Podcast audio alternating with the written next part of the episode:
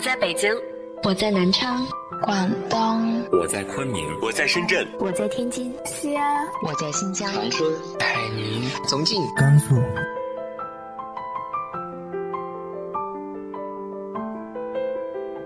这里是 FM 幺八零八四，昨天的你的现在的未来，我是主播背着吉他的蝙蝠女侠。无论你在哪儿，这里都有我的温暖等你。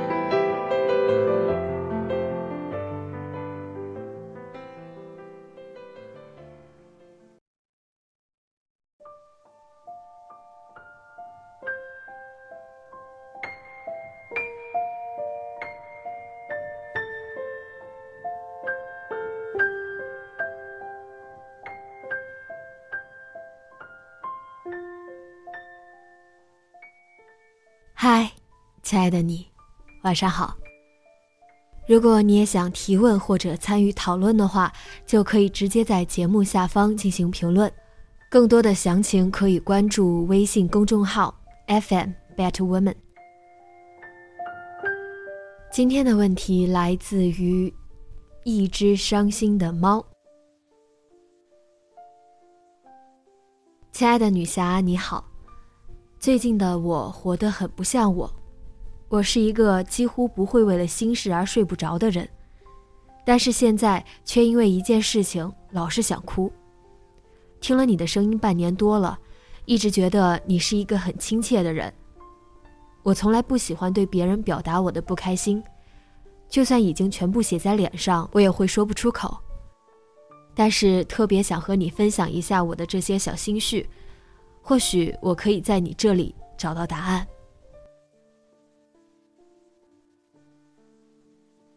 二零一五年十月十六号，我认识了现在的男朋友。刚开始的时候，我们偶尔在微信上聊聊天，那时觉得他是一个特别有趣的人。我们开始聊二次元，聊足球，聊美剧，也聊游戏。渐渐的，我发现我们有很多共同的爱好。我开始对他有无尽的兴趣。在很短一段时间里，我们从偶尔的微信聊天变成了每天都要电话聊天。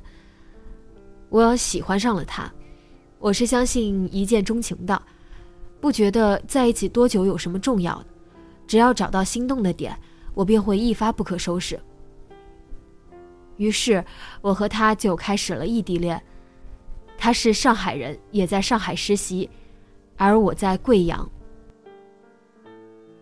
二零一五年十一月二十七号，我们第一次一起旅行，这也是我第一次和男生去旅行。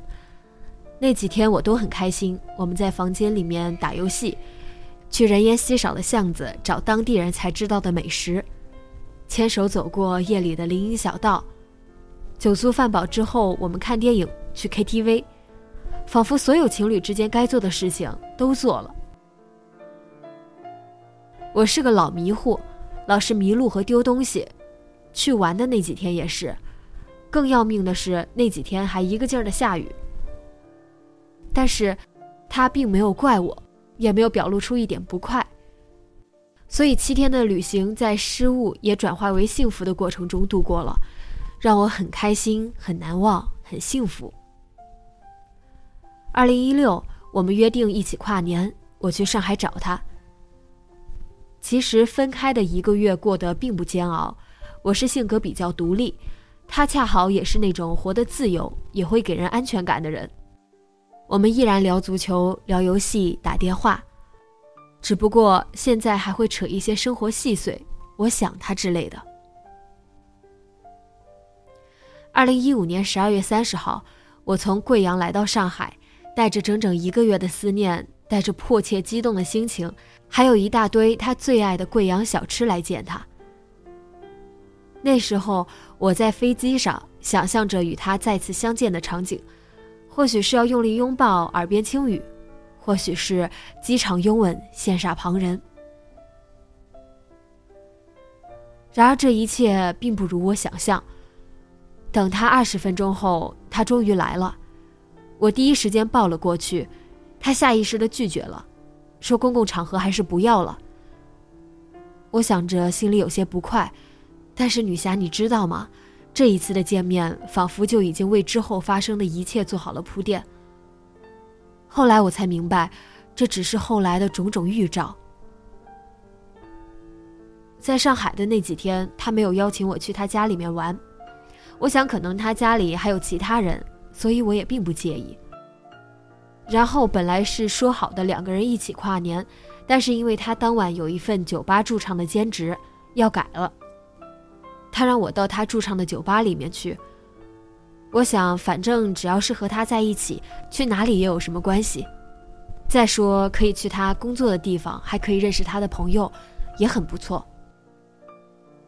然而，事情并不是我想的那样。那天店里人很多，压根没有位置了。他又急着要上台，我就在舞台边的一个角落坐下等他。在他上台前的几分钟，他把我叫到了外面。然后他说店里不可以带家属过来享受特殊待遇，所以他会给老板说我只是他的某个部门上司，这次是请我来吃饭讨论工作的，会让店员好好招待我。我当时在思考“上司”这个词，大脑没有转过弯就说：“好啊。”然后他就去表演了。在我坐在舞台下的前三十分钟，我想了很多。其实不可以带家属来享受特别招待，我可以以你女朋友的身份来消费啊。就算要编，为什么要说我是上司？说成我是你的大学同学、你的邻居、你的表妹都是可以的。我明明比他小两岁，看起来怎么可能会像他的上司呢？想着想着，我就忍不住想要哭了。我怕他看见，于是就自己出去了。这是我第一次来上海。来的时候，对所有人说我要去和世界上最好的男人跨年了。然而现在我却一个人走在这陌生的街道上，想着上一次在一起的美好回忆，我就忍不住流泪。女侠，你说，不见面的时候不是都好好的吗？为什么现在会那么的尴尬，那么难受呢？两个小时之后，他给我发微信，让我回去。我看了时间是二十三点三十七分，想着这样现在走回去刚好可以赶上跨年的倒计时。我回到店里面，他给我找了个位置，让我去挑吃的，还说倒计时他主持，记住拍下他最帅的样子。我尽力表现得很开心，很期待。二零一五年最后几秒，我在台下看着他，满心的酸楚和失望。因为不想破坏他的跨年夜，想着毕竟是一个开心的日子，有什么事情过了今天再说。我一直都在笑，直到店里的老板过来我们桌送新年祝福，说：“祝你们小两口新年快乐。”他还没有等老板说完，就说：“不是，不是。”然后用上海话说了很多我听不懂的，大概就是“我是上司，我是同事而已。”他就这样当着我的面否认了一切，我才再也笑不出来了。在接下来的几天，走在街上不会牵手，他对我说话的情绪也明显多了很多不耐烦。说过要带我去的很多地方都没去，因为那几天他都要去驻唱，所以每天都行色匆匆。上次的事情后，我对他驻唱的地方心生厌恶。也看得出他并不想带我去，所以每晚我都是在他驻唱的地方，楼下的网吧度过的。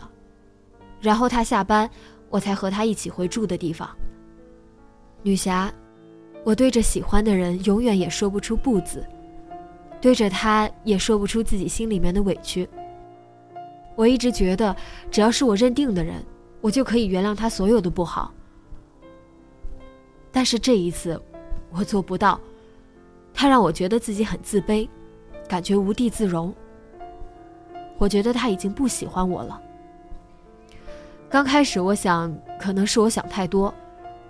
只是我见过他喜欢我的样子，所以我更加坚定，他已经不再是那个时候的他了。特别害怕失去，所以每当我遇到一个心动的人。我会觉得他是全世界，想极力去对他好，给他最好的爱，我从来没有想过这样的相处方式只会让我越来越怀疑自己，越来越动摇自己的思想。我并不是一个自信的人，我拥有的，我也不觉得我会永远拥有。我只求在我最心动、最爱他的时候，多做一些我们都想做的事情，去我们都想去的地方。他总是说我太笨，做事情不经过大脑思考。其实他不知道，只是不想对他精明而已，不想太累。我不知道是因为我抓得太紧。对他表达的爱太直接太多，让他感到厌烦了，还是他意识到我不够好、不够漂亮、不适合他，他才会表露出这种天翻地覆的变化。我离开上海之后，我们没有聊什么，他也几乎不会给我打电话，仿佛在用传说中的冷暴力来提示我该抽身退出了。我们好像回到了刚认识的时候。偶尔微信聊天，只不过我已经不再觉得他有趣了。女侠，对你说的这些话，其实也是我想对他说的，但是我说不出口，我也不想说。就算是分开，我也希望我在他心里面是一个好印象，没有胡闹，没有矫情。我现在很矛盾。我知道和他已经没有下文，但是我却不想说再见。真的，离别的感觉一点也不好。每每想到这里，我就忍不住眼泪打转。女侠，我就是想问一问你，我到底是哪里做错了？明明我已经很努力了，是不是就像偶像剧和言情小说里面描述的那样，付出所有真心的人，永远也得不到真爱？对待感情就应该有所保留，倾尽所有，只会覆水难收。或许，又是因为我不够漂亮。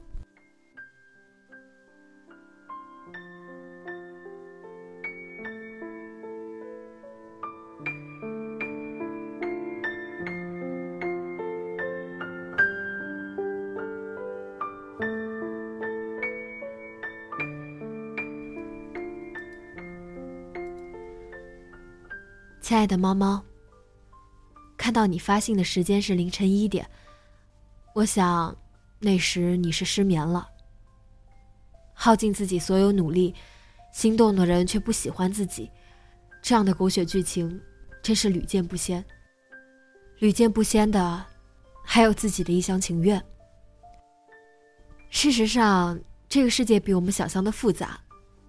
对于你来说，这可能是爱情。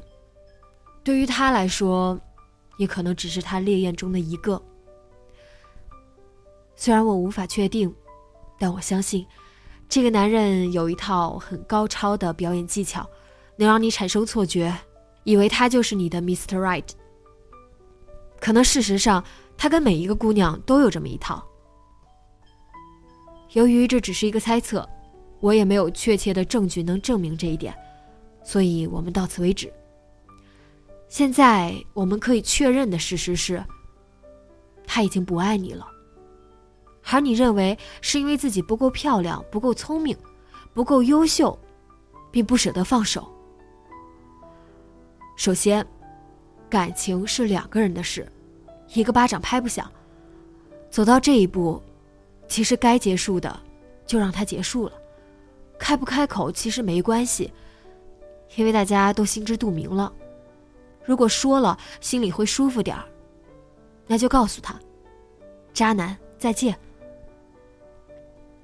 猫，你要明白，该内疚的、该惭愧的不是你，你为这段感情付出了自己全部努力，但他连在别人面前承认你的勇气都没有。这样的人不值得你可惜的。如果你一直把他抓在手上，你就会觉得他是你的整个世界。因为你手上只有他，你就会将他身上的每一点都放大。只有放开他，你才能看见，这个世界充满选择。他的确不是自己合适的人，过去真是糊了眼。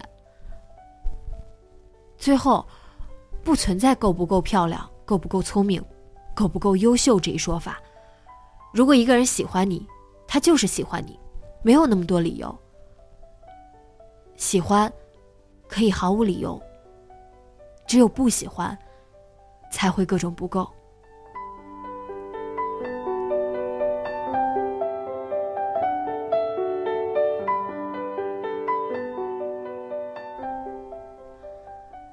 节目的最后，问大家一个问题：你有遇到过渣男渣女吗？你是怎样告别他们的呢？在节目下方评论告诉我吧。